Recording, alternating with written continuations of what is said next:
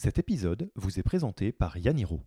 Le métier de Yaniro, c'est de permettre aux founders, aux managers et aux équipes des plus belles startups et scale-up françaises de grandir aussi vite que leur boîte sans se faire mal. Concrètement, quand nous ne sommes pas en train de travailler sur nos podcasts, nous coachons les fondateurs et fondatrices des plus belles startups ainsi que leurs dirigeantes et dirigeants.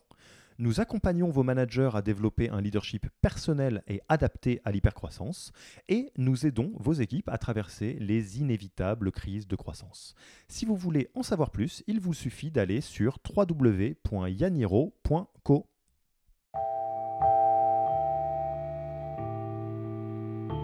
le fameux phénomène des 3D, hein, euh, dépression, divorce, dépôt de bilan, et on peut le prendre dans n'importe quel sens. Bienvenue sur le podcast Yaniro, podcast dans lequel toutes les deux semaines, je rencontre un entrepreneur pour discuter avec lui des coulisses de son aventure entrepreneuriale. Aujourd'hui, j'interview Julien Coulon, fondateur de Cedexis, l'entreprise qui se présente comme le Waze du trafic Internet. Cedexis fournit en effet à ses utilisateurs l'itinéraire le plus court pour afficher une page et permet ainsi aux sites et applications équipés d'afficher leur page en moins de deux secondes. Cet épisode est un peu particulier. En effet, Julien fait partie de la liste très réduite des entrepreneurs ayant réalisé une revente à plus de 100 millions d'euros. Dans cet épisode, Julien revient en détail sur la réalité qui se cache derrière d'importantes levées de fonds, mais aussi sur son baby blues post-exit. On parle longuement de l'entrepreneuriat en général, de la notion de sacrifice, de valeur, de frontières, mais aussi de sa marque préférée de somnifères pour rattraper des heures de sommeil en avion. Un grand merci à Julien pour sa transparence et son envie de transmettre. C'était un bonheur d'enregistrer cet épisode, j'espère qu'il vous plaira autant qu'à moi, et bonne écoute. Bonjour Julien, Euh, je dois t'avouer que je suis euh, pas peu content euh, de t'avoir aujourd'hui parce qu'on on va être à l'épisode euh, 8 ou 9 du podcast Yaniro et je pense que tu es la première personne que j'ai eu envie d'interviewer et après on s'est bah, couru après pour trouver une date pendant quelques semaines. Ouais, c'est très gentil, merci, c'est un honneur. Donc peut-être pour te, je vais te présenter rapidement. Donc tu es le, le fondateur de Cedexis. Euh, alors là c'est le moment où je vais essayer de présenter Cedexis aussi bien que toi. Tu me donneras une, note sur 20 à, la fin. Alors euh, pour moi, dans, ma compréhension et la manière dont tu le racontes, le, métier de Cedexis c'est d'aider les grands sites web, donc typiquement euh, e-commerce, médias, hébergeurs de données, à réduire le temps de chargement de leur page, idéalement en dessous de deux secondes pour faire ça, parce que donc c'est là où Cedexis euh, intervient. Euh, toi, tu décris Cedexis un peu comme le Waze euh, de, euh, de, euh, de la navigation sur le web. Et donc, en fait, ce que fait Cedexis, c'est aiguiller l'utilisateur, donc la personne qui clique sur la page, vers le chemin le plus court euh, à- parmi les différents, comment dire, serveurs, hébergeurs disponibles. Oui, les clouds, euh, Les clouds. entre autres. Oui, bah, je vais te mettre un 19,5 sur 20, ça te va? Voilà. Non, non, bah, c'est super. En fait, oui, c'est ça. C'est alors il n'y a pas que les sites web, hein, il y a les applications mobiles, il y a toutes les applications métiers. L'idée, c'est d'avoir d'abord euh, L'Internet, c'est un peu comme le réseau routier. Tu as les routes, les nationales, les départementales, euh, les autoroutes. Et en fait, bah, comme dans la vraie vie, il y a des bouchons, il y a des zones où ça fonctionne, des zones en travaux, et euh, il y a des pannes. Et donc, la première idée, ça a été de cartographier l'état de santé de l'Internet en temps réel. Et pour ça, on s'est appuyé sur l'audience cumulée de tous nos clients. Donc, on déployait des petites lignes de code, ce qu'on appelle un JavaScript, dans les footers, donc dans les bas de page. Donc, tu tapais wlemonde.fr, la page, euh, voilà, entrée, la page s'affiche. Et pendant que tu es en train de lire, euh, de façon asynchrone, hein, pour pas impacter le confort de navigation, le petit JavaScript se lançait et disait Tiens, je suis à. euh, Paris, dans le 8e arrondissement, euh, donne-moi la latence, le débit, la dispo de tel cloud, de tel euh, centre serveur, de tel serveur, etc. Et en faisant ça sur chaque page, pour chaque utilisateur, pour à la fin, on avait 4,5 millions de sites internet dans le monde et applications mobiles. La- L'audience cumulée de tous nos clients, ça faisait plus d'un milliard de personnes par jour. Donc ça commençait donc à des problématiques techniques un peu un peu sympas. Euh, bah, ça permettait en fait d'avoir une cartographie temps réel et montrer le problème. Bah, c'est bien sympa, mais le résoudre, ça c'est vraiment dans mon ADN. Et donc euh, et, et donc du coup, une fois qu'on avait cette cartographie, l'idée c'était un peu comme Waze. Euh, sauf que la deuxième partie, c'était que je prenais le volant et je prenais la prochaine sortie euh, pour, euh, pour éviter le bouchon. Et du coup, ça permettait de surfer sur les crêtes des courbes de la qualité de service de chaque prestataire. Plus de dispo, plus de perf, plus etc. Et donc, ce qu'on lit aussi en, filigrane de ce que tu viens de dire, parce que bon, bah, un milliard d'utilisateurs par jour, et puis on comprend bien qu'en termes de marché, des, sites web qui ont envie que leur page s'affiche rapidement, il y a quand même pas mal de monde qui est plus ou moins intéressé au niveau international. Vous faites partie, alors moi je le décrirais comme ça, je ne sais pas comment vous décririez vous-même, euh, bah, des géants français euh, dans l'entrepreneuriat, un peu moins visibles, euh, un peu plus cachés aussi de par la nature du métier. Et vous avez, vous êtes récemment entré dans le club de ceux qui ont fait des exits relativement conséquentes, vu que même si je crois que le, chiffre n'est pas divulgable, vous avez été donc racheté par un Américain au tarif de quoi, quelques, dit, quelques autour de 100 millions. Voilà, c'est moi, c'est ce que j'ai donc euh, je ne te ferai pas. La presse a euh, toujours raison, donc je n'ai pas le droit de partager le chiffre, mais c'est dans cette zone. Voilà, on, on, va dire ça, donc par l'américain euh, Citrix. Et donc là maintenant, le moment où tu es, que, qui est vraiment très intéressant et sur lequel euh, je serais euh, ravi voilà, que, tu, que tu nous en parles et euh, que puisses, tu puisses partager des choses aux entrepreneurs qui nous écoutent, c'est le moment où donc tu as, passé un peu les rênes du, du, bébé, ce qui te permet toi aussi de faire tout un tas d'autres choses, que ce soit business angel, coach, toi tu as, as, pris des études à HEC et tu donnes des cours en même temps, ce qui, est, ce qui est un poil scandaleux quand on y réfléchit, mais on va dire que c'est OK. Euh, et donc pour euh, terminer un petit peu sur Cedexis, euh, il y a à peu près 75 collaborateurs. et donc, est-ce que tu gardes un, un, rôle au bord de, de, Cedexis encore? Voilà. voilà. Donc là, c'est bon. Donc là, quelque part, on est vraiment. C'était quand à peu près le, le, dernier La vente s'est clôturée fin février, début mars 2018. Ouais, donc pas voilà. Et donc c'est vrai que c'est quand on crée une boîte, j'aime bien faire le parallèle avec la création d'une famille. C'est-à-dire, et c'est vraiment comme ça que je l'ai vécu. C'est-à-dire, au début, bah, j'étais dans mon sous-sol à Cachan. Mon associé était à Portland, dans l'Oregon, avec 9 euh, heures de décalage horaire. Euh, le premier technicien, enfin, premier développeur était à, à 2 heures de de Chiang Mai en Thaïlande. Donc, euh, c'est sympa parce qu'à à 3, on pouvait annoncer aux clients qu'on faisait les 3-8 et qu'on était dispo 24-7 en follow the sun. Donc, et, et, puis, oui, après, ça a grandi et j'ai hum, toujours focalisé euh, sur, euh, sur l'équipe, mais euh, de façon peut-être un petit peu extrémiste des fois. C'est-à-dire que l'équipe est souvent on vous dit voilà customer first focalisez tous vos efforts sur, le, sur, sur les clients et c'est un peu comme ça que moi j'ai commencé à, travailler. Alors que dans le cadre de Cedexis, et, avant je bossais pour une boîte qui s'appelait Akamai, euh, je me suis rendu compte de l'impact euh, euh, de la motivation des gens sur les, sur, sur les résultats. Et, en plus, tu passes quand même beaucoup, beaucoup de temps avec, avec les équipes. Hein. tu passes plus de temps avec tes collaborateurs qu'avec ta propre famille. Donc, tu as envie quand même que ça se passe bien, que tu t'éclates et que tu prennes vraiment beaucoup de plaisir et que eux prennent du plaisir. Et donc, j'ai vraiment un peu le sentiment d'être le papa de 75 personnes.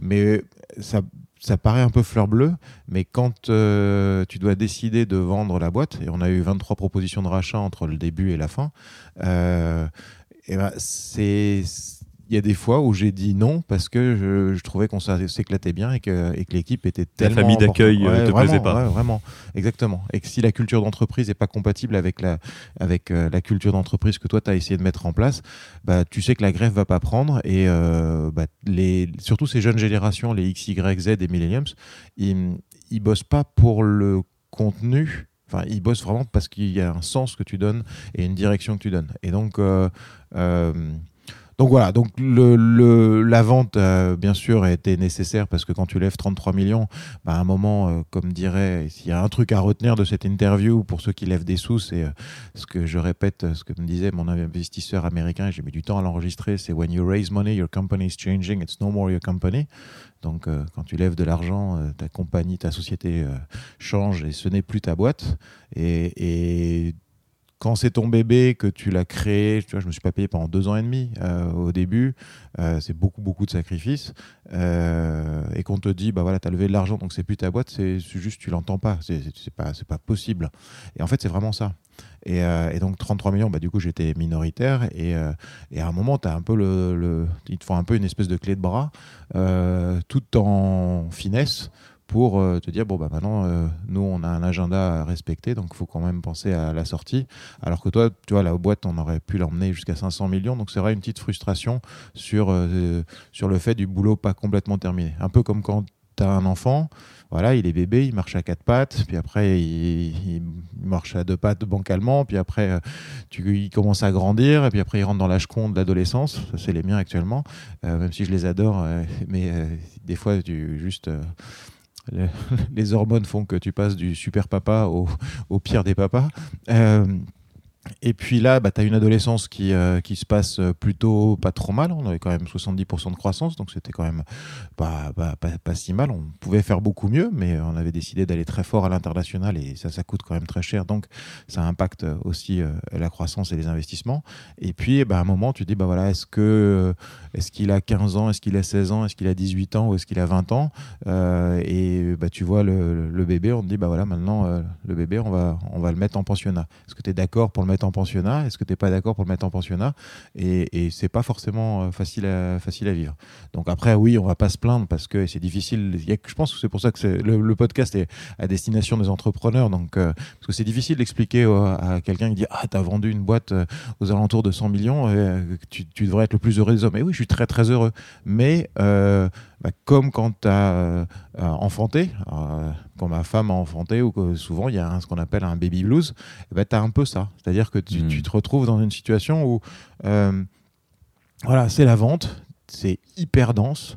Tu dois travailler et Ça euh, fait 9 ans que tu sprintes aussi avant. fait- et ouais, c'est un sprint et un marathon. Parce Mm. que tu sprintes, mais euh, sprinter sur 9 ans, c'est- et entre le sprint et le marathon, c'est pas le même entraînement. hein.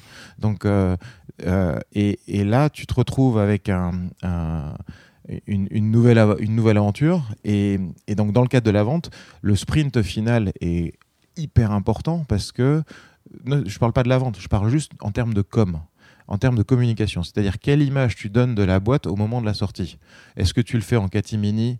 Et ça, je trouve que c'est euh, euh, pas très fair play vis-à-vis des équipes.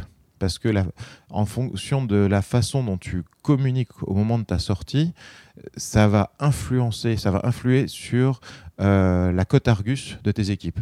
C'est-à-dire que là, les 75 personnes, je sais qu'elles ont euh, un an après la vente, si jamais elles sont pas heureuses chez Citrix, euh, pour se revendre et se revendre très très bien sur le marché parce qu'elles ont participé à une future licorne. hein. Trois années de suite, on a été licorne. Et donc, euh, et, et- et, euh, et donc, elles font partie de cette aventure d'une success story, parce qu'en plus, il n'y a pas énormément d'exit en plus sur le marché français. Donc, ça se sait. Après, je suis d'accord avec toi, on, est, on était spécialisé dans les bas-fonds de l'Internet, donc c'est moins sexy qu'un blablacar, mais, euh, mais c'est une autre aventure. Vous étiez les vendeurs de fondation. hein. c'est ça, ce que je disais toujours, hein, c'est-à-dire que je rencontrais beaucoup beaucoup de gens qui créaient des pépites, moi je vendais des pelles, et puis c'était mauvais, mais on s'en est bien sorti et, tout est bien qui finit bien. Et alors, euh, alors, ça serait complètement idiot de réduire euh, la vie d'une boîte à, des moments clés comme euh, par le prisme du capital, mais je pense que c'est un bon point de départ pour parler de ce sujet que tu, que tu décris très bien, qui est en fait le à quel point la boîte t'appartient ou pas quand tu la fondes. Euh, pour redire un petit peu, et tu me dis si j'en oublie, mais dans les grandes lignes, vous avez fondé donc à deux cofondateurs puis trois, euh, puis vous avez fait euh, une première levée de fonds qui était donc vers euh, quoi, 3 millions si je dis pas de bêtises. C'était- donc euh, création de l'idée 2009, Ouais. euh, première cliente Carla Bruni Sarkozy, qui était quand même ce qui nous a permis de créer, faire un peu de buzz là-dessus. Ensuite, on a levé un million auprès de Business Angel français en 2010. Mhm. En 2011, euh, on a mis la boîte à l'équilibre, alors sur le papier, puisqu'on se payait pas, mais au moins on avait moins le couteau sous la gorge. Et en plus, grâce à. Bah, J'aime bien citer ceux qui nous ont aidés au début, hein, donc euh, des Accor Hotel, des euh, Dailymotion, des Le Monde. Mais Le Monde m'a prépayé un an de prestations alors que on était, euh, on, on nous touchait le nez, il y avait du lait qui tombait, hein, enfin qui coulait. hein. et euh, donc un million auprès de Business Angel français en 2010, 2011, on avait la boîte à l'équilibre, on a levé cette fois-ci euh, 7 millions auprès de deux VC américains. Alors, il faut comprendre qu'à l'époque, pourquoi deux VC américains Euh, Même si on n'avait que des clients français, c'est je ne vais pas dire que c'est difficile, plus facile de, lever de l'argent aujourd'hui, parce que je pense qu'il y a plus d'argent disponible, mais on est quand même en 2010, en 2011 en post-crise, euh, et la valo de la boîte qui m'était proposée en 2011, c'était à peu près la moitié euh, de ce qu'on proposait aux US. Et donc du coup, dans un cas, tu donnes les clés, dans l'autre cas, tu donnes le porte-clés. Et euh, si c'était à refaire, je pense que je- j'essaierais de renégocier encore. Mais aujourd'hui, l'écart est différent. Je pense que tu dois avoir une petite vingtaine de pourcents entre le montant d'une levée aux US et le montant d'une levée en, en- Europe. Et puis ensuite, en 2013, on a manqué de, enfin, on a une première approche justement de Citrix qui a voulu nous croquer à l'époque. On, s'éclatait bien. et donc, ils nous ont fait un prêt, ce qu'on appelle un convertible note, de, je sais plus, je crois que c'était 3 ou 4 millions, ce qui nous a permis de décaler notre deuxième tour à fin 2016. Puisque bah, si je c'est un convertible note, c'est si tu lèves pas, si tu lèves pas entre temps, les 4 euh, millions se transformaient en actions sur la valeur de 2011, hmm. alors que tu es en 2016. Donc euh, là, ils prennent un gros morceau du, du gâteau pour pas très cher. Et donc euh, là, j'ai levé donc 22,8 millions auprès de Foxconn via son bras armé suisse qui s'appelle Ginkgo et Nokia Venture Growth. Et puis le virgule 8, c'est la BPI parce que je trouve qu'ils font un boulot extraordinaire et je voulais absolument les avoir dans la boucle. Hmm. Même si c'est pas un montant qui paraît énorme par rapport, mais euh, euh, s'il a regardé l'évolution de l'écosystème de entre créer sa boîte en 2009 2010 euh, comme Cedexis et la créer aujourd'hui avec des événements comme enfin avec des, partenaires comme comme la BPI c'est juste ça change du tout au tout donc là-dessus je trouve que c'est plus facile aujourd'hui et alors cette évolution du capital pour moi c'est aussi une, un, théâtre et un point de départ pour parler d'un sujet, alors que pour être totalement transparent, je rencontre beaucoup avec les entrepreneurs que, que, j'accompagne ou que je rencontre avec lesquels je discute, qui est la question de, euh, alors majoritaire, minoritaire, c'est une manière chiffrée de le dire, mais du contrôle ou de l'impact que tu as en tant que fondateur. Assez mécaniquement, euh, même si on ne va pas rentrer dans les détails, plus tu lèves, bah moins tu, euh, plus tu dilues, c'est un peu quand même assez automatique. moi, un truc qui, qui m'intéresse, et si tu veux bien qu'on revienne dessus, c'est comment dire ça?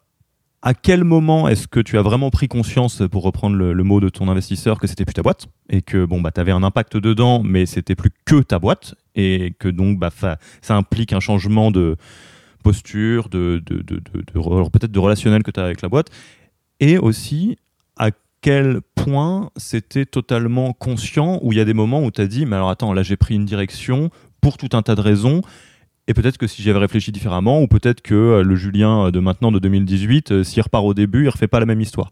Pourquoi je te dis ça? Peut-être que tu vas me dire que pas du tout.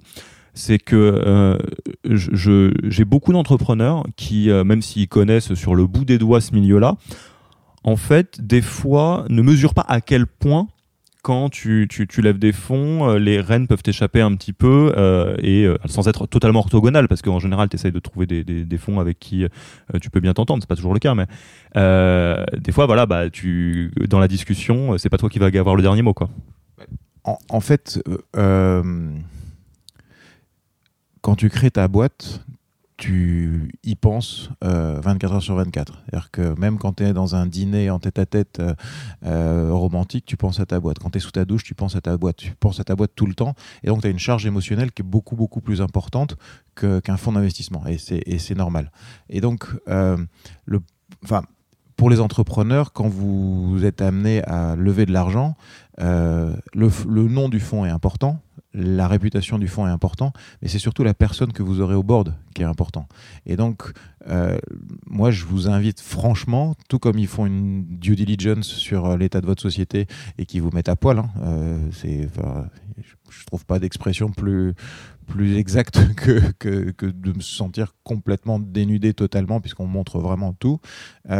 et, et c'est vraiment de faire une due diligence en allant rencontrer les participations dans lesquelles ils se sont plantés.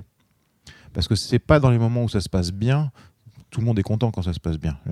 Tout le monde s'en sort bien, très bien. Mais quand ça se passe pas bien, voir comment ils réagissent. Euh, il y a quand même une, euh, une espèce d'habitude euh, chez les fonds d'investissement dès que le business plan n'est pas respecté. Alors une fois ça va, deuxième trimestre ça va pas, et troisième trimestre on coupe la tête du fondateur. Euh, vous avez quand même euh, eu l'idée, créé le truc, vous l'avez dans le sang, et ça, ça peut être très très violent. Et comme bien sûr vous signez des papiers comme que vous n'avez pas le droit de critiquer euh, une fois que vous avez généré votre sortie, et il y a une espèce de, même en ce moment, je trouve est dans, dans l'entourage des entrepreneurs, il y a beaucoup beaucoup d'entrepreneurs qui sont en train de, souffrir de, ce truc-là parce que c'est facile pour le fond de dire, bah attendez le, truc fait, enfin la, la boîte fait pas les résultats qui, étaient vendus, donc euh, bah, faut bien que je trouve une excuse euh, vis-à-vis de mes boss à moi en tant que fonds d'investissement, et donc je coupe la tête des fondateurs et c'est vite fait bien fait. Je trouve quelqu'un qui le fait, et la plupart du temps ça plante encore plus la boîte parce qu'on perd l'esprit d'entreprise. Donc euh, alors il y a bien sûr deux trois success stories où ça a marché. On va, te citer Google, on va te citer machin, c'est ok super. Mais euh, dans la vraie vie, euh, souvent la boîte elle, elle, font encore plus. Et, je trouve que l'accompagnement des fonds pour aider, ils, ont mis de, ils ont mis de l'argent dans une start-up. euh, quand elle passe de euh, 0 à 5 millions, à 10 millions, à 50 millions, c'est aussi du rôle de, de, de- du fonds d'investissement de les accompagner. On voit d'ailleurs hein, quelques changements chez les, chez les fonds qui, qui, qui travaillent de plus en plus sur de l'accompagnement. Alors c'est un petit peu hybride. On se dit, est-ce que c'est l'œil de Moscou? Est-ce qu'il vient vraiment m'accompagner? Mais Le fameux smart money. Ouais, mais je trouve que ça, ça, ça, ça va dans le bon sens. Et c'est pour ça que le rôle du coach est, est- est hyper, est hyper important. Donc, euh, euh, le... je perds le fil du coup. Non, et pour, non, mais très simplement, euh, pour toi, comment ça s'est passé cette évolution-là des, des fonds successifs Et Bah- de toi, tu étais le fondateur, et tu, es, tu restes fondateur de. Ouais, le, le truc, c'est que. euh, on parle souvent de voilà s'il a 51% ou s'il a plus, plus de droits de vote, etc. En fait, euh, euh, cette partie-là, je l'ai pas trop senti. Euh, à partir du moment où il avait euh, 15%, euh, l'impact qu'il a dans la boîte était à peu près le même que quand il avait au-dessus de 50%. Donc tu veux que ça se passe bien. Et donc tu vas aller certaines fois dans le sens de ce qu'ils veulent, juste parce que tu te dis bah il est plus expérimenté que moi, il est il, a il gère beaucoup plus de startups. Moi, je suis le nez dans le guidon, donc tu peux lui faire confiance. Et c'est là où parfois euh, j'ai fait des erreurs. C'est-à-dire que j'ai dit oui à des trucs qui, dans mon fort intérieur et en écoutant ma petite voix, j'aurais dû dire non.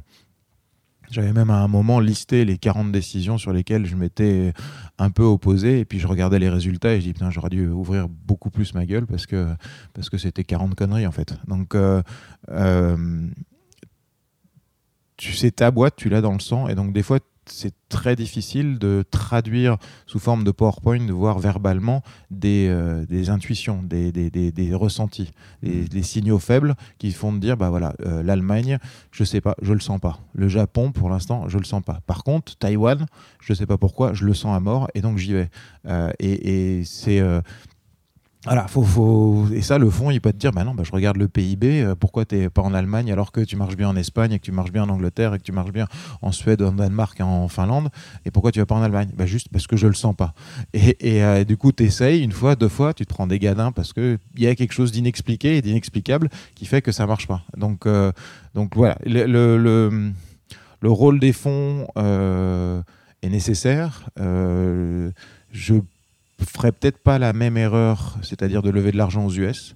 euh, parce qu'aujourd'hui, il y a, non, donc, surtout pour un premier tour, il y a quand même des, des fonds euh, en France et en Europe qui sont tout à fait euh, pertinents. Il faut comprendre que les fonds, ils ont deux intérêts principaux. Ils ont, il faut que la ligne financière euh, aille dans le bon sens. Ils ont mis de l'argent, donc ça, ils ont des, ils ont des eux-mêmes des actionnaires à qui ils doivent rendre de l'argent avec un, un certain TRI. hein, taux alors ça, j'insiste aussi beaucoup. euh, C'est, on les oublie un peu les LP des fois, alors Ouais, que en vrai, pression, mais, mais ils- voilà, les- pour avoir moi mis un petit peu de sous dans, dans des fonds, euh, je vois les, les term sheets qu'ils me proposent, bah, ils, ils disent voilà, on va s'engager sur un retour à 5-7 ans, et ça c'est vachement important. Parce que le fonds, quand il vient investir, il te dit bah, Moi, je te suis pour toute la vie. On sait que c'est pas exactement ça, mais euh, quand il remet au pot dans le cadre d'un deuxième tour, on se dit bah, Le compteur, il est reparti à zéro, donc euh, il va repartir sur 5 ans ou 7 ans, et en fait, pas du tout. Donc, l'agenda, euh, je, trouve parfois un peu. sous-estimé de la part des entrepreneurs euh, d'imaginer que l'agenda des fonds et l'agenda de l'entreprise soient toujours alignés. Parce qu'à un moment, ça ne l'est pas. Et c'est pour ça qu'il y a des sorties, c'est pour ça qu'il y a des, même des sorties de route, mais des, des- sorties au-delà de 5-7 ans. Pas parce que euh, c'est que l'entreprise a besoin soit de plus de temps, soit parce que bah, ça se passe bien et continue, mais le fonds, lui, doit sortir. Et donc, soit on rachète ses parts, soit, euh, soit parfois il fout la zouille dans la boîte pour pouvoir trouver un moyen de sortir, voire de se reluer en- voilà, quand on est des boîtes en hyper croissance, on perd quand même pas mal d'argent au début. Et donc, du coup, la valo, elle est que virtuelle. Donc, du coup, on fait baisser la valo, ce qu'on appelle un coup d'accordéon. Et puis, on, sort le, on sort les fondateurs, on récupère son pourcentage. Et puis, on relue derrière, on vend. Et puis, on a fait une super plus-value. Et c'est assez inhumain, mais c'est, euh, le- jeu, pas de tous les fonds, mais de quand même quelques fonds. Et c'est regrettable parce que c'est, ça nuit à l'ensemble de l'écosystème. Et quand tu dis euh, tu referais pas entre guillemets l'erreur d'un fonds américain, c'est parce que quoi Ils sont plus durs? Bon, déjà, la distance, c'est-à-dire Ouais. que je pense qu'il faut être proche du fond. Euh, et donc, euh, oui, pour finir, donc le, le premier point, c'est euh, qu'il faut qu'ils fassent gaffe à la, à la partie financière, l'objectif du fonds. Le deuxième, c'est euh, leur image. Et le fait d'avoir des fonds qui sont, moi, ils étaient à Seattle et à Palo Alto. Ma problématique française, euh, chinoise, euh, enfin, c'est c'est pas leur monde, quoi. Et donc, du coup, c'est difficile de partager et de, récupérer l'expérience que eux ont sur ces marchés-là, parce qu'ils n'en ont pas. Et, quand tu es un Français qui débarque à Palo Alto, bah, c'est euh, avec tout le res- respect que j'ai pour euh, mon père qui habite en Éthiopie, mais c'est comme si un Éthiopien vient à, Paris euh, et qui me dit bah, je, vais, là, je vais révolutionner l'Internet. Bah, moi, il me voit avec mon béret et ma, et, et ma baguette. Et, c'est comme ça, et c'est culturel. Et, donc, le deuxième point qui est important, c'est euh, pour le fond, c'est son image sur le marché. Et son image sur le marché, euh, le marché du français est petit. hein, on, se connaît tous entre entrepreneurs. En plus, et c'est ça qu'il faut essayer de faire perdurer et faire accélérer, c'est l'entraide entre entrepreneurs. C'est que si le fonds euh, fait une entourloupe à, un entrepreneur, euh, il faut que ça se sache. Et il faut que et ceux qui le font, ça se sait assez vite. Et du coup, ils ont beaucoup moins de dossiers intéressants et ça leur dessert. T'es pour une forme de blacklist, whitelist des fonds par un réseau entrepreneurial Ou en tout cas, euh, pas forcément du fonds en tant que tel, quoique pourquoi pas. ou des, des mais partenaires. même, ouais, même des- partenaires, ouais. Ouais, parce que il y a des, des... c'est super dur de monter une boîte. C'est extrêmement, euh, enfin, si t'as pas le soutien de ta famille, si t'as pas un coach, euh, déjà, euh, oublie quoi. Enfin, euh, euh, c'est pas l'école des fans quoi. Euh, c'est un marathon et un sprint en même temps comme on disait. Mais on te dit ouais tu vas être une future licorne. Quand on me disait ouais tu vas être une future licorne ou même on a été trois années de suite nommé future licorne. Moi, j'avais le sentiment d'être un tout petit lapin, quoi. Et, et, et à force de grandir, Tu te j'espérais. disais merde, je vais devoir apprendre à faire du rodéo de licorne, comment je vais faire ça C'est ça, ouais, mais j'espérais peut-être un jour être un rhinocéros, mais avec le recul, je, je- alors j'ai monté mon premier site web en 80 1992, donc on me parlait, on, on me surnomme le vieux crocodile du web, mais, mais j'ai plutôt l'impression d'être un vieux crocodile et j'ai quand même pas mal de, pas mal de cicatrices. Alors euh, je veux pas être négatif, hein, mais c'est c'est euh, c'est c'est c'est quelque chose de, de c'est comme créer une famille. Euh, et donc créer une famille, il y a des choses qui sont euh, un bonheur absolu, et puis il y a des moments où c'est super, super difficile. Et il faut arriver à l'absorber. Et à, titre très personnel, toi, Julien, dans toute cette évolution un peu de, de ton rôle en tant que fondateur euh, choisi et dicté par le marché et les fonds, euh, émotionnellement, comment tu, tu le vis tout ça, cette évolution? C'est-à-dire en, sur... euh, Ça a forcément bougé, on en parlait, euh, enfin mécaniquement. ah, euh, le Julien les- d'avant et le Julien d'après est complètement différent. Ça, c'est clair. Je parle de moi à la troisième personne. On, en ouais, bien- euh, on, te regarde bien peu loin. barré, là.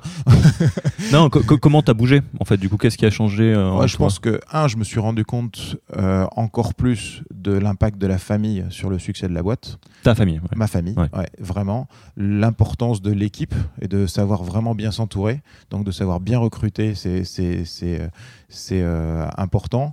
Euh, ensuite, le rôle que tu as. euh, au début, tu es un peu un couteau suisse tout fou, mais à la fin, tu dis bah, moi, je définis un cap. Le cap, je vais pas définir la façon dont on va arriver au cap. Tu as différentes étapes, mais est-ce que, imagine, vraiment, comme, comme on reprend l'expression Waze, mais je sais où je veux aller. Par contre, est-ce que je vais prendre la route, la nationale, la départementale? On verra en cours de route. Donc, le- le- l'esprit d'équipe est vraiment, mais. Euh, Enfin. L'empathie qu'on a vis-à-vis des équipes, en tout cas dans mon mode de fonctionnement, euh, fait que le bonheur au travail est vraiment crucial pour pouvoir y arriver. Euh, après, c'est vrai que l'image sociale est différente. hein, entre tu crées ton truc dans ton sous-sol et puis après, tes futures licornes, tu es invité un peu partout. c'est très agréable hein, quand tu fais un plateau télé, tout ça, l'ego. Mais faut toujours garder cette humilité et la, et la transmettre aux équipes. Parce que si tu commences à avoir des équipes qui commencent à avoir la, la, le, le, la grosse tête, la grosse tête euh, bah, tu perds ton, ta culture d'entreprise et, euh, et, la boîte commence à dévisser. Donc, c'est. Euh, tu as des points de vigilance comme ça. Après. Donc ta famille joue un rôle là-dedans de te dire attends, t'étais peut-être hier à la télé, papa, mais il n'empêche que t'as pas fait à manger ce soir. Enfin, je caricature, tu vois, mais de rajouter un peu d'humilité au quotidien. Ah oui, oui, Et, mais euh, oui, c'est clair. Mais c'est bien. et tant mieux. Mais je pense pas de toute façon avoir, avoir pris la grosse tête. Et il y a tellement de gens qui m'ont aidé lorsque je me suis lancé et je me suis fait fort d'essayer de partager toutes ces expériences. Bah, L'interview qu'on fait en ce moment en, est, en, est, la preuve.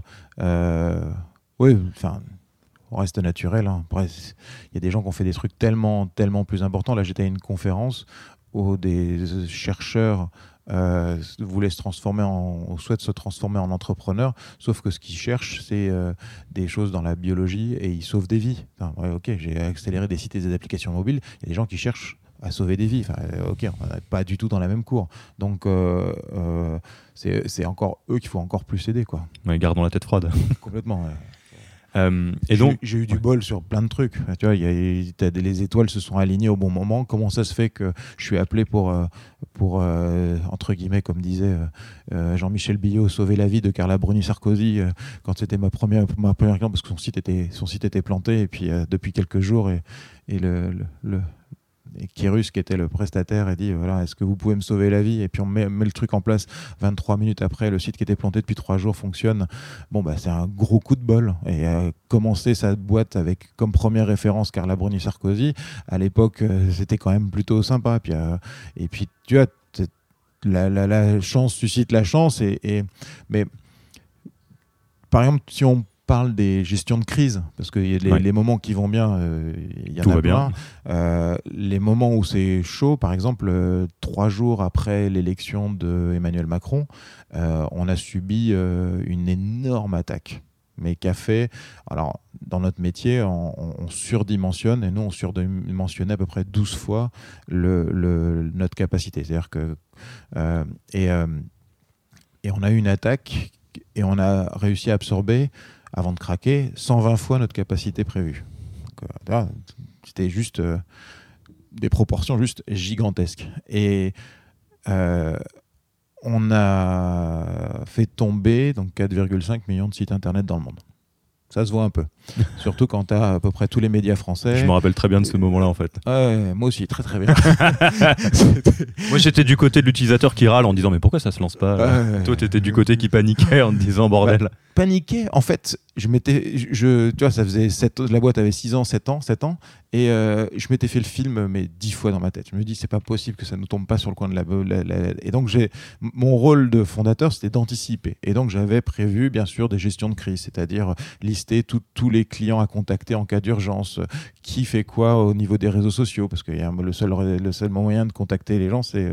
À la fin, ça, devait ça devient Twitter, parce qu'il faut que tu arroses un maximum de gens. Comment tu fais un compte Twitter où les, tes clients doivent être abonnés pour être informés, mais ils ne le regardent pas forcément. Puis tu en as certains, je me souviendrai toujours, euh, France Télévisions, euh, si euh, le, temps de nous bypasser, c'était plusieurs heures. Donc, comment tu fais pour, pour gérer tout ça? Et puis bah, le jour où c'est arrivé, c'était trois jours ou deux jours après les élections de Macron.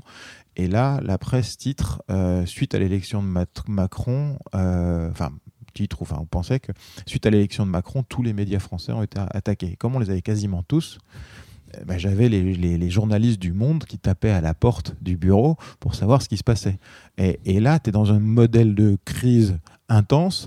Alors, sur le moment, tu es dans la réactivité. C'est le retour du vendeur de pelle, en fait. en fait, tout le monde a tes pelles. Donc... C'est ça. Et donc, du coup, tu te retrouves, tu as la montagne qui s'écroule. Et, et, en plus, comme on avait un, des engagements contractuels de 100% de disponibilité, alors c'était un peu couillu, mais, mais ça nous a permis de, de, signer pas mal de monde avec des cycles de vente beaucoup plus raccourcis. Parce que tu passes pas par les juristes. Ah ouais, mais s'il se passe une heure de vente, machin.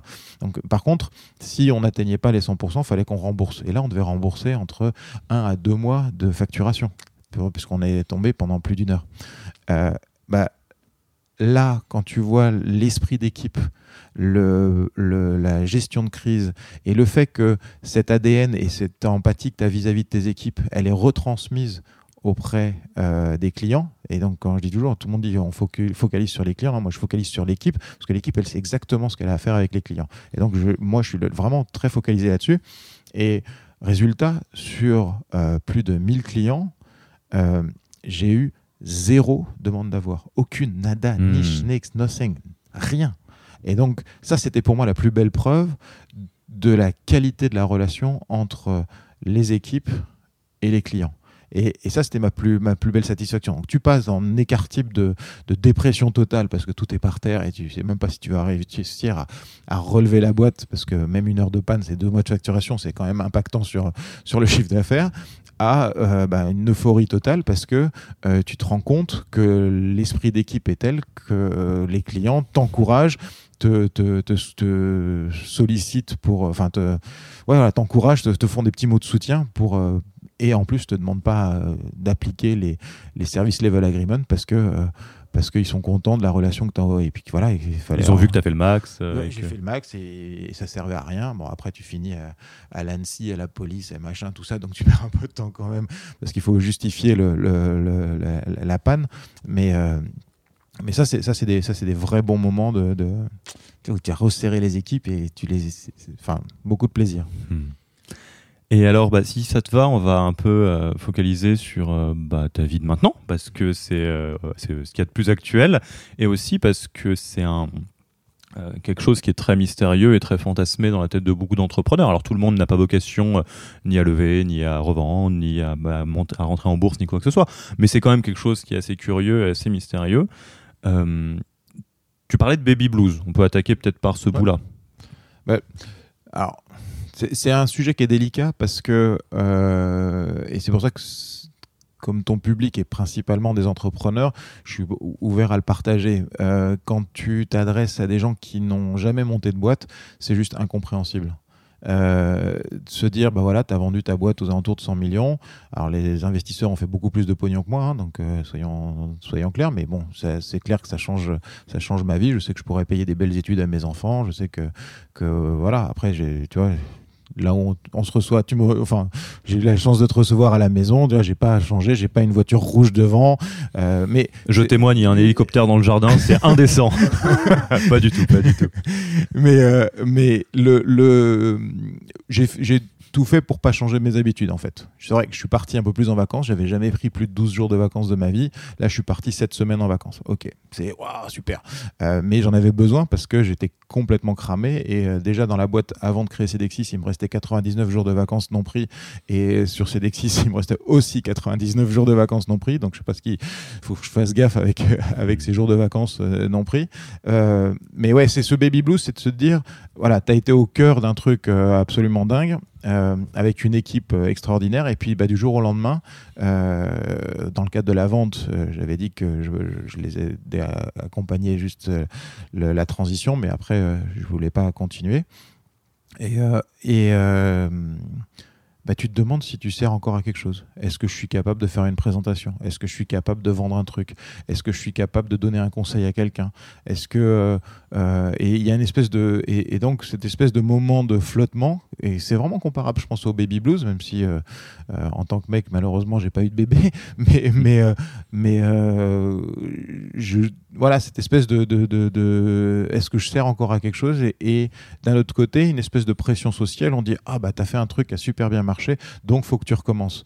Euh, attendez, euh, les mecs, euh, juste, je veux juste poser, reposer un peu la machine parce que, parce que ça a été un tourbillon, une espèce de spirale infernale avec plus tu as de clients, plus tu as d'équipes, plus tu as d'équipes, plus tu as de boulot, plus tu as de boulot, plus tu as de contrats, etc., etc. Puis à bout d'un moment, ouais, c'est sûr que je, réapprends à dormir, par exemple. Hmm. On parle des entrepreneurs qui dorment pas beaucoup.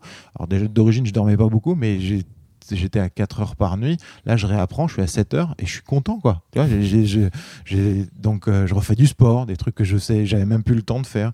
Euh, le Bon, j'étais toujours très vigilant parce que, par exemple, sur les 12 derniers mois avant la vente, euh, j'étais à 370 000 miles euh, en avion. Donc, euh, c'était Californie quasiment toutes les six semaines, hmm. deux tours du monde complet, plus tous les voyages dans tous les sens. Et donc, euh, ça, ça c'est vrai que je fais plus. Euh, donc quand je reprends la, quand je vais à l'aéroport, le mec de la sécurité il me reconnaît pas, alors qu'avant il me reconnaissait. des, petits trucs comme ça. Je connais toujours les raccourcis, ça, hmm. ça je les garde bien. Mais euh, donc ouais, il y a une espèce de baby blues. C'est difficile à, à, décrire. Et puis en fait. déjà même en tant que quand j'étais à la tête de Cedexis, je, faisais déjà du, de l'accompagnement euh, de start-up euh, dans le cadre de l'incubateur de Télécom. Hein. c'est mhm. eux qui, m'ont, qui nous ont incubés, donc du coup, euh, bah, j'en accompagnais une, sauf que maintenant j'en accompagne deux, trois, et puis et dans deux, trois autres accélérateurs. et en fait, tu as des réflexes, c'est-à-dire que des fois, tu vois des problématiques. Donc l'entrepreneur, il voit la, marche, la première marche, il voit la deuxième marche, et je lui dis, bah, tu, si tu prends la troisième marche de cette forme, sous, cette axe, sous, sous cet angle-là, bah, tu vas te prendre la huitième marche en pleine gueule. Et, donc, du coup, euh, bah, là, tu te rends compte qu'en fait, tu sers à quelque chose. Mais tu vois, cette espèce de, de, de, moment de, doute intense. Et puis, euh, et, ça, ça, à la fois, ça te rassure toi, puis tu te rends compte que quand euh, tes conseils sont appliqués par les entrepreneurs que tu coaches, tu vois que la boîte bah, marche bien, marche mieux et, et, croient comme euh, eux l'entendaient. Donc du coup, ça, ça rassure un peu. Mais ouais, il y a un peu ce, y a un peu ce phénomène-là. Du coup, euh, d'où euh, est-ce que tu penses que ça t'est venu, ce sentiment un peu de est-ce que, est-ce que je peux encore y arriver? Est-ce que je sers à quelque chose? Enfin, Cette angoisse un peu presque existentielle, un poste qui accompagne le baby blues.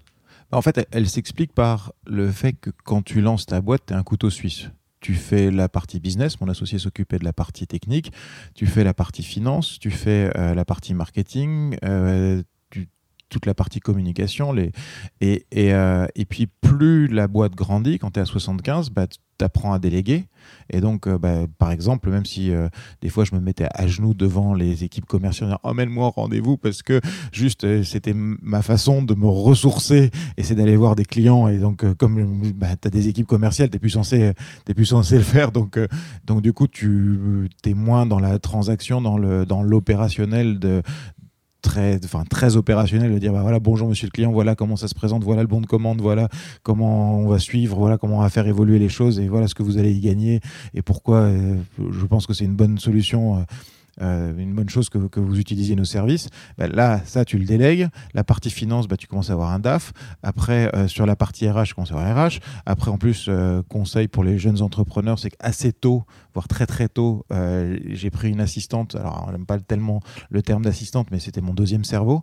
Et c'était juste très complémentaire. et donc ça, gardez-le en tête parce que ça vraiment, ça m'a aidé à scaler vraiment énormément. Euh, et puis, bah, du coup, tu te retrouves dans un poste de direction où tu sais plus si tu es capable de vraiment mettre les mains dedans. Même si euh, je pense que ça revient assez vite. Mais c'est, dans les faits, ça fait peut-être plusieurs années que tu n'as pas fait de terrain ou pas tous les jours. Bah, je faisais du terrain, mais c'est pas moi qui allais négocier, qui, qui allait discuter. Euh, toi, ton carnet d'adresse, qui était le, le directeur technique d'un tel, bah, c'est devenu le PDG de, de, la boîte. Tu vois, es, un peu monté d'un, niveau. Et, et bah, tu vois, tu disais tout à l'heure que suite à la vente, euh, j'ai repris mes études.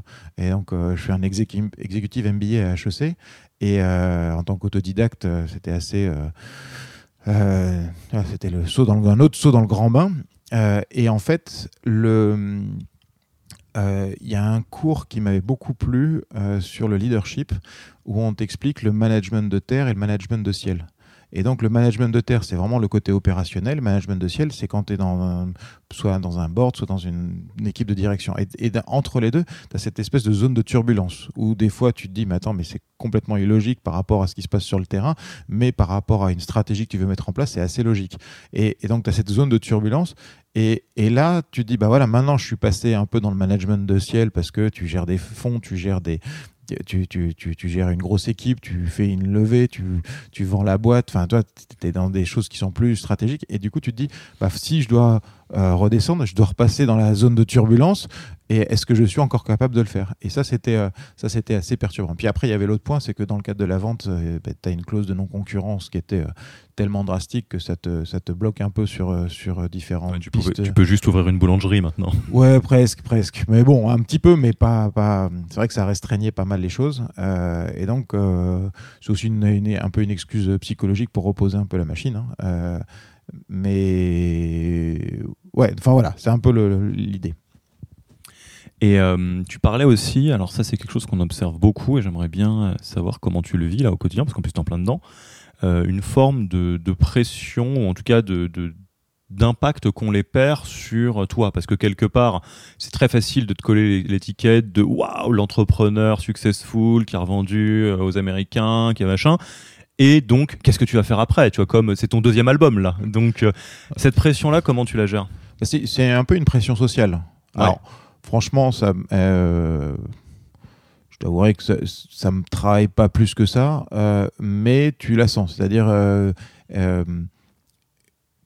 Cedexis, ça a super bien marché. Vous avez fait un super exit. Euh, en plus, vous avez créé un marché, puisqu'on n'avait même pas de concurrence. Donc, on a évangélisé beaucoup, ce qui était euh, aussi une aventure en tant que telle. Et on dit, bah, qu'est-ce que tu vas recréer?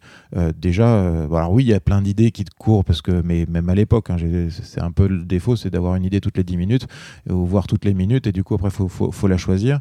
le point qui est, qui est crucial, c'est de donner du sens à ce que tu veux faire. et pour avoir bossé pendant euh, plus de 20 ans maintenant pour des boîtes euh, étrangères, une chose est sûre, c'est que je bossais pour mon pays. Hmm. Ça, c'est clair. Donc ça, c'est la seule case que j'ai pour l'instant réussi à cocher. Après, qu'est-ce que j'ai vraiment envie de faire? Euh, Je ne sais pas trop. Est-ce que c'est redémarrer une start-up ou rejoindre quelque chose d'un peu plus costaud?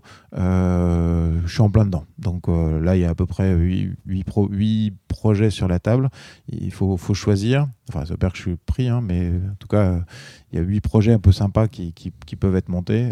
mais cette pression sociale, je pense que elle est logique aussi. C'est-à-dire, euh, on t'a vu courir, courir, courir, tout d'un coup, euh, tu cours plus. On dit, bah, qu'est-ce que tu fais Tu es au chômage? Ah ben non, j'ai pas d'indemnité de chômage, hein, je suis un mandataire social, donc euh, le Pôle emploi, il me donne zéro. Alors, je vais pas me plaindre, hein, mais il y, a, y, y a des gens mmh. qui en ont beaucoup plus besoin que moi.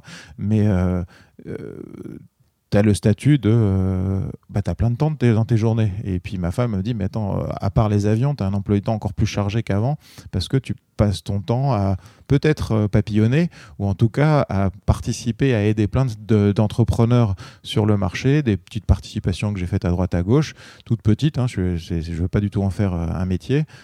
et des petites expertises pour la BPI. Puis après, euh, euh, j'ai pris des places dans des boards, euh, dans plusieurs boards, des boards qui se passent bien, des boards qui se passent pas bien, des, des, des, des startups du coaching, les cours HEC. Puis après, quand, quand, comme il y a eu la vente et que HEC m'a demandé de présenter un peu comment ça s'était passé, un peu la vie, ma vie d'entrepreneur du début à la fin, et il y avait des profs dans la salle, du coup je suis devenu prof à HEC. Mmh. Enfin, il y a, et en fait, c'est assez agréable, euh, mais tu sens que je résous pas assez de problèmes moi-même. Et donc, du coup, comme j'aime bien relever les défis, j'aimerais bien euh, reprendre un truc euh, assez rapidement qui ait du sens. Oui, là, tout de suite, alors ça n'augure pas forcément de, ce que tu vas faire après, mais là, tu es dans une phase de transmission et de partage, en fait, quelque part, entre les cours que tu donnes et que tu prends, le coaching, la participation. Tu as quelque part quand même forcément un rôle d'entrepreneur senior qui peut conseiller.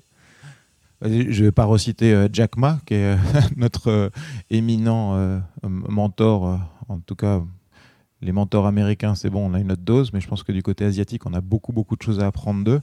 Et il dit, voilà, au début, tu copies ce que font tes pères, et puis, donc là, c'est quand tu es vers 25-30 ans, et puis après, tu, tu c'est à ton tour de, de, mettre le turbo, et puis une fois que tu as passé les 40-45 ans, il est temps de, commencer à transmettre euh, ton savoir aux autres. Et euh, bah, visiblement, je suis dans ce cycle-là. Je viens de passer mes 45 piges et je suis dans le cycle, euh, même si j'ai l'impression d'avoir 16 ans dans ma tête. Hmm. c'est, c'est... Et, le fait que ce soit pris en compte, appliqué et que ça a un impact important, je... c'est... moi, je suis ravi. Et ce, moment-là dont tu parles, moi, il y a quelque chose, j'imagine, peut-être que je me plante, mais que ça doit être assez compliqué de, passer d'un métier où, en fait, le métier d'entrepreneur, même si c'est beaucoup aussi basé sur tes intuitions, ce que, ce que tes tripes te disent, tu es, à l'écoute d'énormément de monde. Tu à l'écoute de ton marché, déjà, quand même, essayer de comprendre ce que ton utilisateur veut. Tu à l'écoute, euh, ou pas, mais bon, de tes investisseurs, de tes équipes, de ceux qui sont sur le terrain. Donc, tu as quand même un, une grande oreille à un moment donné. Et là, euh, tu l'as dit un petit peu toi-même, un des sujets, c'est bon, ok, mais attends, mais qu'est-ce que je veux, moi? Et tu passes d'un truc où tu es une grande oreille qui écoute, où là tu dois te reconnecter à euh, ce que tes tripes te disent et ce que toi tu veux, indépendamment de ce que le client de Cedexis veut. Comment ça se passe ce moment-là? Bah, je pense que c'est aussi pour ça que je suis reparti à l'école. C'est essayer de, pousser ta zone d'inconfort. Rester assis 10-12 euh, heures par jour en classe, euh, c'est euh, extrêmement difficile pour moi. Donc je fais pas, enfin, avec un avec un autre camarade de classe, on est les deux au bout d'une heure, on est debout au fond de la classe avec avec nos laptops à prendre des notes parce qu'on n'arrive pas à rester assis et on est tous les deux entrepreneurs et ça nous étonne pas. Donc je, je pousse ma zone d'inconfort vraiment. Euh, toi, je suis pas hyper bon en finance. Faire de la compta à HEC, bah, je pousse ma zone d'inconfort. Après, il y a des choses où euh, tu trouves ça pas du tout logique par rapport à ta vraie vie, t'expliques. Et par exemple, dans le mode de management, euh, il y a des choses que j'avais, que je pensais avoir inventées, parce que j'avais jamais lu ça nulle part, mais la productivité, par exemple, des équipes européennes et asiatiques était entre, aux alentours de 2,79 fois plus productif que les équipes américaines. Et pourquoi? Parce qu'on avait mis en place des systèmes de body, des, des commissions communes.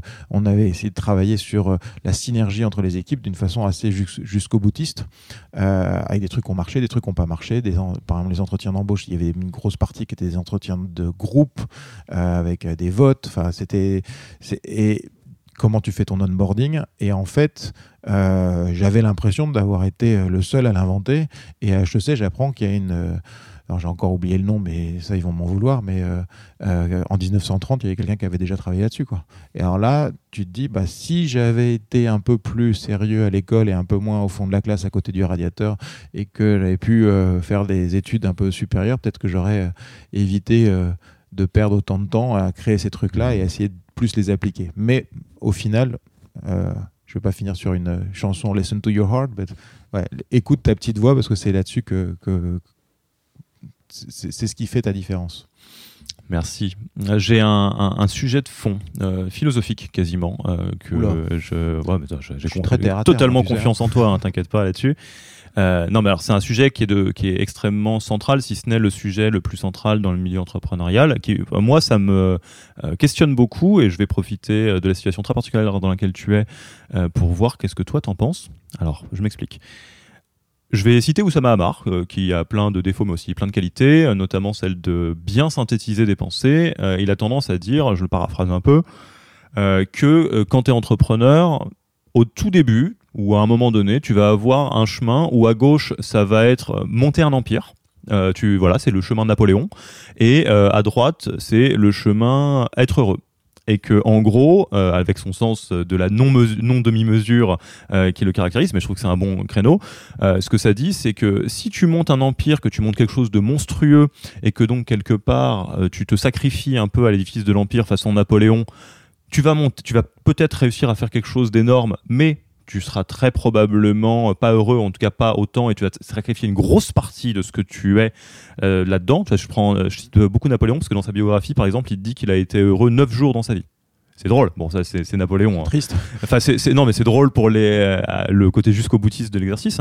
Et de l'autre côté, si tu fais euh, quelque chose euh, où tu t'écoutes beaucoup, tu es très au centre et où tu essayes de concilier plein de choses, la vie pro, la vie perso, le sens, etc.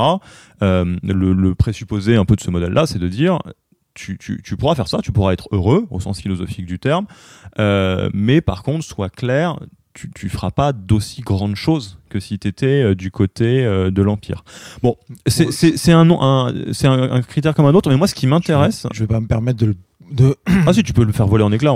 Non, mais je suis pas complètement d'accord. Euh, et, ma question, c'est ça. Est-ce que tu penses vraiment qu'on peut concilier à ce point les deux Parce que tu nous parlais, tu nous disais que pendant tes 9 ans, tu as sprinté marathonné, que tu dormais pas beaucoup, euh, que c'était euh, plus ou moins facile, ce qui est, ce qui est le témoignage d'à peu près tous les entrepreneurs qui ont construit des grands machins euh, qu'on entend. Que, que l'entrepreneur ait le sens du sacrifice, définitivement. Hmm. Vraiment. Et tu fais des sacrifices sur plein de choses. C'est pour ça que quand il y a des jeunes qui viennent me voir et qui me disent voilà Julien, je veux lancer une boîte, qu'est-ce que tu me conseilles? Et avant qu'ils me parlent du projet, je leur dis deux choses. Est-ce que euh, ta femme, ton mari, ton concubin, ta concubine est d'accord. Hein, donc, euh, parce que sinon, c'est le fameux phénomène des 3D, hein, dépression, divorce, dépôt de bilan, et on peut le prendre dans n'importe quel sens. Et le phénomène des 3D génère le phénomène des 5C. 5C, c'est con, mais c'est comme ça. Donc, euh, du coup, donc, et le deuxième point, c'est est-ce que est-ce que tu as un coach? On voit bien, 80% hein, des boîtes qui sont successful ont un coach ou ont été coachés. Donc euh, là-dessus, il n'y a plus de secret. Il y a tellement de moments où on se sent seul, où on ne sait juste pas, où on a besoin d'être challengé, où on a une vue euh, de 80 degrés euh, du, problème et pas 360 degrés du problème. Donc du coup, ça, c'est vraiment, vraiment crucial. Et puis après, on, décline l'offre et, l'intérêt marché, l'équipe et, tout ce qui va bien. Donc ouais, il y a le sens du sacrifice. Après, faut quand même arriver à se fixer des limites. Euh, oui, euh, avec un associé qui était à 9 heures de décalage horaire, lui, sa journée, elle commençait à 18 heures pour moi. Euh, et donc c'est vrai que voilà, j'ai terminé entre minuit et 1 heure du matin facilement. je vais pas dire tous les jours, mais quasiment, samedi, dimanche compris. et ma journée, elle, elle commence à 8 heures du matin parce que tu as des petits déj avec des prospects et des clients. Donc ça faisait des très très très longues journées. Mais le fait d'avoir le soutien de la famille fait que du coup, ce, sacrifice-là, il n'est pas fait puisque euh, ça se fait en adéquation avec l'équilibre. Après, quand je voyageais beaucoup, beaucoup, euh, je faisais un sacrifice lié à mon sommeil, c'est-à-dire que je dors très très très bien dans l'avion. Euh, et sans voyager en business, je, je, prenais un truc qui s'appelait Zolpidem, c'est pour ceux qui doivent beaucoup voyager. Un, demi, un demi cacheton, c'était 3 heures de sommeil, un entier, c'était 6 heures. Et franchement, ça me permettait d'éviter tous les, décalages horaires. Et euh, même si ça faisait perdre un peu la mémoire, c'était le côté négatif. Mais, euh, et par contre, je me forçais à être là le week-end. Donc soit j'arrivais le samedi matin, soit je repartais le dimanche dans l'après-midi, mais au moins être là avec les enfants et ma femme euh, le week-end, c'était vraiment vraiment important. Parce que quand tu regardes le taux de divorce chez les entrepreneurs, alors je sais plus sur quelle fake news j'ai lu ça, mais c'était 70%, à Paris c'est 66%, en moyenne c'est 50. Euh, le taux de l'espérance de vie baisse de 20% quand tu es entrepreneur. Je ne sais pas dans quelle fake news encore j'ai lu ça, mais ça m'étonne pas. Même si c'est du fake news, ça, ne m'étonne pas parce que c'est tellement intense que.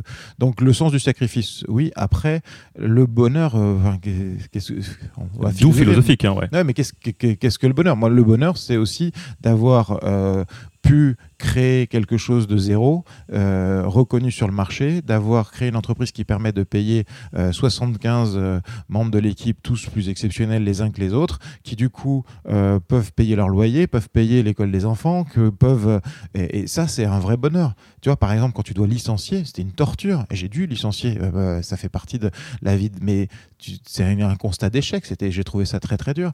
Comment tu vis quand tu as un décès dans l'équipe? C'est hyper violent. C'est hyper violent. T'es pas préparé à ça. voilà, j'en ai, j'ai un qui est parti d'un cancer. Et c'était euh, comment tu prépares les équipes, comment tu le vis toi? Tu, c'est, c'est, c'est pas, tu, tu crées pas une boîte pour ça quand on a un qui, on parlait au début de, de, de, notre premier développeur qui était à deux heures de route euh, de Chiang Mai euh, en Thaïlande, euh, quand le type bosse tellement qu'il commence à perdre la vue, tu dis j'ai pas créé une boîte pour que le mec il, devienne aveugle, c'est pas possible. Et donc du coup, tu dis bah j'adore ce que tu fais, t'es super, mais faut que je te t'oblige à lever le, pied, je t'oblige à lever le pied et pour le remplacer, et il a gardé ses actions, on a été, on l'a, voilà, mais j'ai dû le remplacer par six personnes. Alors, est-ce que le, chef d'entreprise euh, enfoiré, il va dire bah, je m'en fous qu'il devienne, aveugle et euh, faut qu'il bosse? Eh ben non, c'est pas ça. C'est pas ça. C'est pas ça la vie de l'entreprise. Tu fais pas ça dans ta famille, tu le fais pas euh, vis-à-vis. Et donc le, le soutien que tu as dans les, dans les moments de crise, tu l'as aussi de par tes équipes.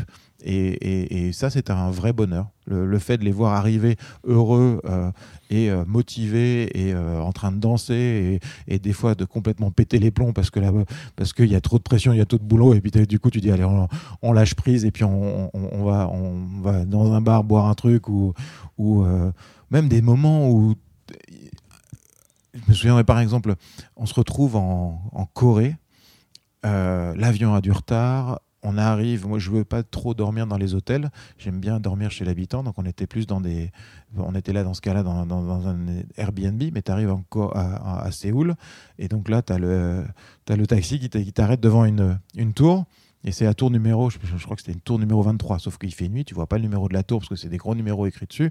Finalement, tu la trouves, tout est écrit en coréen, tu parles pas coréen, tu lis pas le coréen, euh, t'as pas d'accès internet parce que bah, tu es en Corée et que t'as pas ce qu'il faut. Donc tu te dis, mais putain, pourquoi est-ce que je m'emmerde et que je vais pas euh, prendre un taxi qui me dépose dans un hôtel et puis euh, tout est frais. Et, et, sur le moment, tu es vraiment en train de te faire une vraiment en galère et tu te crées cette propre galère. Alors, tu, après, tu fais le tour de, tu te fais le tour de, de, de, la, tour parce que, bah parce que l'entrée est fermée. Tu trouves une porte, une, une fenêtre euh, qui est entrouverte. Du coup, tu te faxes à, travers la fenêtre.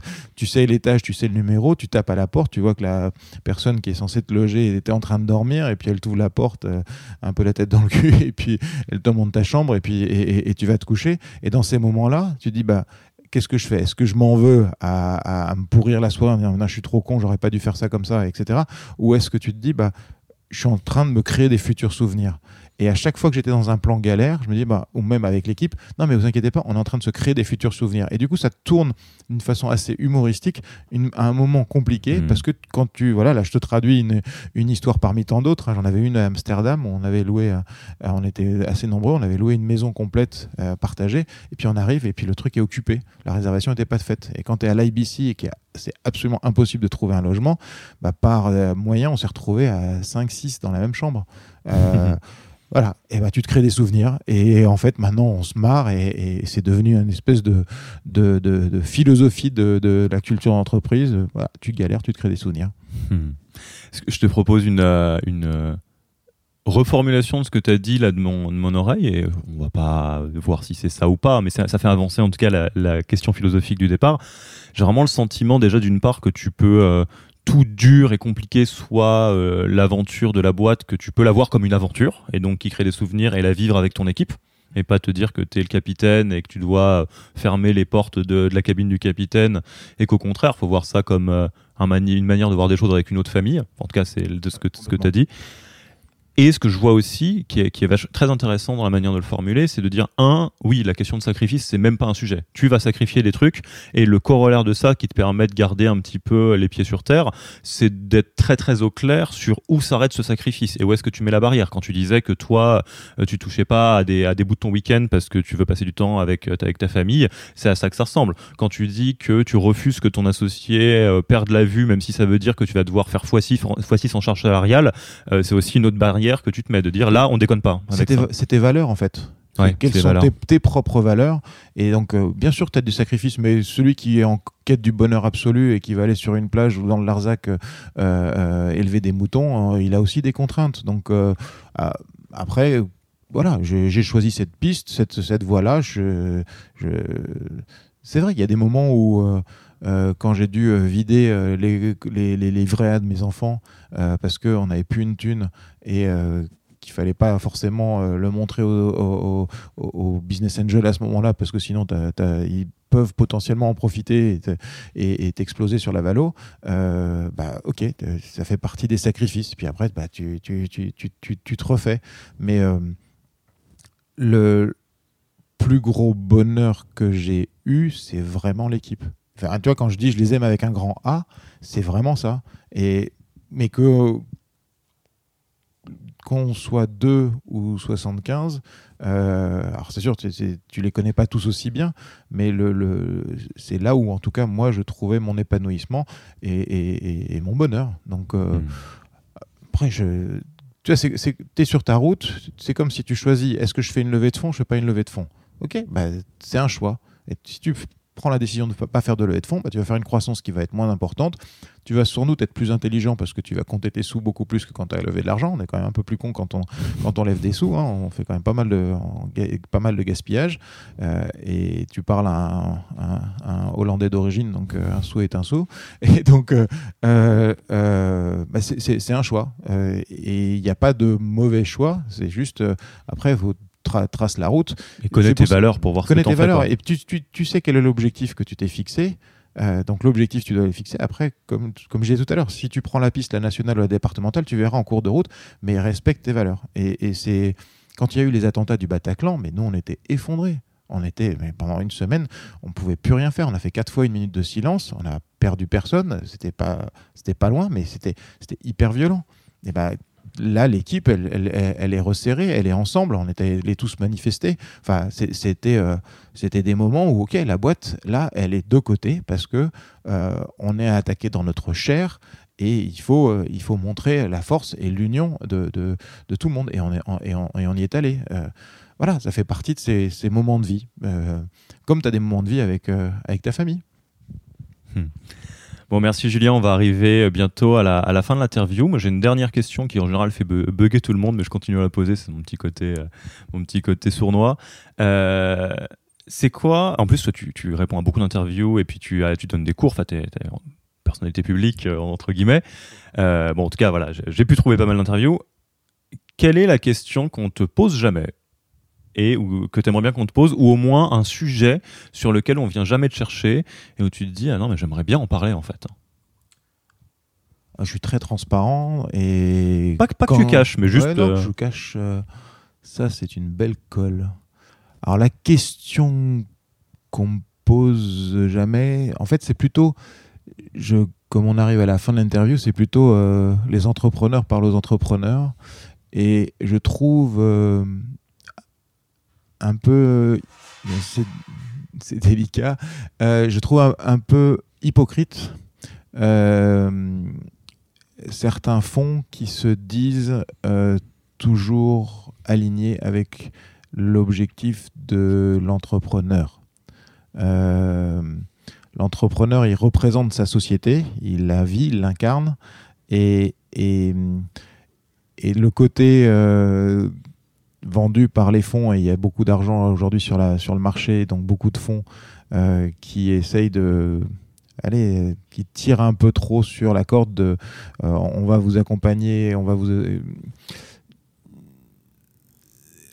l'agenda est pas le même et, et l'objectif final est pas le même. Donc un point que j'aurais peut-être ou je dirais quelques vigilances, c'est comment est-ce qu'on doit gérer ses fonds, son fonds et son partenaire qui est, à son board? En fait, c'est plutôt je repose la question aux autres. Je ne sais toujours pas si je dois le considérer comme mon banquier, comme mon pote, comme mon partenaire, comme euh, mon ennemi. Euh, et, ça, euh, je pense que ça va dépendre de la personne, ça va dépendre du fonds, mais c'est c'est un point sur lequel j'invite vraiment les entrepreneurs à être très très très vigilants parce que la, belle aventure peut euh, se terminer ou se retourner ou se transformer en cauchemar si on n'est pas vigilant là-dessus. Alors que euh, je discutais là il n'y a pas très longtemps avec euh, une ancienne VC qui était devenue entrepreneuse et elle m'a dit mais si j'avais su que c'était si difficile, jamais j'aurais fait chier mes participations comme je les ai fait chier. Et dans les fonds d'investissement, ils se disent tous entrepreneurs. Il y en a qui le sont vraiment, mais il y en a beaucoup qui ne le sont pas du tout et qui ont absolument aucune conscience de la difficulté et du bonheur aussi, mais de la difficulté que c'est de, de, de, de, créer une boîte de zéro et de créer l'équipe et de la faire croître. Donc, euh, c'est un sujet qui est délicat parce que quand euh, tu lèves de l'argent, euh, bah, enfin quand tu vends, tu as des clauses qui disent que tu n'as pas le droit de critiquer tes investisseurs. Donc voilà, il faut, faut les respecter, ça fait partie du deal. En tant qu'entrepreneur, quand tu as vendu, t'as pas très envie de critiquer les fonds de trop parce que, euh, bah parce que tu vas peut-être avoir besoin de plus tard. Donc du coup, tu es un peu vigilant. Mais, et donc c'est pour ça que je, dis, euh, je, passe le message d'être euh, au moment où vous levez des fonds, de bien faire votre due diligence auprès des participations dans lesquelles ils se sont plantés et, et, et de... Enfin, c'est tellement, tellement important que, que ça mérite beaucoup plus d'attention que ce que je vois euh, aujourd'hui, euh, enfin, que l'effort fait aujourd'hui par les entrepreneurs qui sont en train de lever de l'argent. Et tous ceux qui se gaussent d'avoir levé beaucoup d'argent, il n'y a aucune raison d'être en train de crier victoire parce qu'on a levé beaucoup d'argent. c'est, cool, quoi. Quand tu Mhm. prends 1 million auprès d'un fonds, tu as une tonne de pression. Quand tu prends 5 millions, tu as 5 tonnes de pression sur la gueule. Quand tu prends 33 millions, tu as 33 tonnes de pression sur la gueule. Et c'est ça qu'il va falloir absolument arriver à absorber. Merci beaucoup, euh, Julien. pas très pour, euh, positif comme fin, mais Euh, c'est pas très grave parce que c'est aussi un, un sujet de fond nos, nos blagues euh, mais quand même. Euh, et c'est c'est un- une très belle chose que tu puisses en parler avec aussi l'humilité de dire que t'as pas la réponse. Euh, qu'il y a c'est juste il y a, que- il y a quelque chose à, à regarder euh, là-dedans peut-être à faire dans l'écosystème. je voudrais pas que ça refroidisse euh, des entrepreneurs à, à se lancer. Il faut être vigilant parce que euh, c'est la plus belle chose que j'ai pu euh, créer avec ma famille. hein. Vous avez compris que ma famille était importante, mais c'est la plus belle chose que j'ai pu créer euh, depuis, euh, de- de- depuis que je suis né. Et, et, et, par, et avoir la chance de pouvoir créer cette espèce de seconde famille et de, de créer une boîte, de- d'avoir les premiers clients, de, de voir la satisfaction des clients, le soutien des clients en période de crise et, euh, et les, les, les- puis après l'exit, euh, euh, même si franchement je l'aurais bien emmené beaucoup plus loin la boîte, mais c'est comme ça, bah, c'est un vrai bonheur et, ça mérite d'être partagé. Et puis c'est nécessaire pour notre pays. On est, on est maintenant une startup nation, il faut qu'on soit une scale-up nation. Euh, On a tout pour, on a des super étudiants. Le fait d'être prof, je, les- je le vois encore mieux, je les trouve beaucoup plus matures que ce que moi j'étais quand j'étais gamin. Et, et, euh, on, on- on a, on a tout pour. Il faut juste qu'on arrive à rassembler un peu plus l'Europe, mais on a, on a tout pour être hyper successful et arrêter de soit de de se retrouver dans la côté américaine avec euh, l'hyper-croissance, la croissance et puis euh, un truc assez inhumain, États-Unis, ou un truc euh, plutôt asiatique où euh, on va observer, on va, on va espionner euh, tout le monde et, et- et- chacun. Et on a la chance d'être sur la partie européenne. Je parle pas de l'Afrique qui a aussi un super business à faire, il y a plein de choses à faire là-bas. Mais sur la partie européenne, on a la chance d'avoir ces valeurs. Et, et- et donner du sens et avoir ces valeurs, c'est ce qui va sauver nos démocraties, c'est ce qui va, c'est ce qui, ce qui fait ce qu'on est, et c'est ce qui fait que, que- qu'on a un bonheur infini à vivre dans ce pays. Donc, euh, créons des sociétés, soyons vigilants. Euh, c'est pas l'école des fans, on n'est pas dans le monde des bisounours, mais euh, ça vaut le coup et c'est très épanouissant. Bon, là, la conclusion euh, Oui. hyper positive avec, avec euh, la Marseillaise en, en fond. Merci beaucoup, euh, Julien, pour, pour tout ça. Et puis, on aura un, un- un grand plaisir aussi à, à- à voir, à découvrir ce que, ce, que, ce que tu feras après sans te mettre aucune pression pour de vrai. Où est-ce qu'on envoie quelqu'un qui aurait envie d'en savoir plus sur toi ou bien d'ouvrir la discussion avec toi? Ah bah, avec plaisir toujours de partager. Euh, bon, le plus simple c'est LinkedIn, hein, Julien Coulon LinkedIn, ça ça marche très bien. Et puis je me ferai ou via via ton site. Ouais. Et puis on, on- on aura le plaisir de, de, de continuer la discussion ou d'approfondir en s'appuyant sur le fil de de la vie de cette start-up qui est née dans un sous-sol et qui a été vendue à des grands américains et qui a été qui est passée par future potentielle licorne euh, française trois années de suite. Euh, bah, Il y a plein d'étapes comment lever des fonds, comment partir à l'international, comment choisir les pays, comment gérer les jeunes dans les boîtes en hypercroissance, comment euh, euh, négocier un- un- une vente. euh, comme... Enfin, il y a plein de sujets passionnants et après, en fonction des problématiques de chacun, bah, on peut plonger. Et puis après, ça sera juste mon humble expérience que je partage. Après, c'est euh, les conseilleurs sont pas les payeurs. hein. Merci à toi et puis bah, à une prochaine fois du coup. À bientôt. Au revoir. Merci.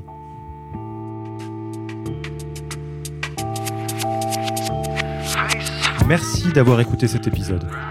Si ça vous a plu, abonnez-vous à Yaniro Podcast sur votre application de podcast. Également, si vous écoutez sur iTunes ou Apple Podcast, laissez un avis 5 étoiles.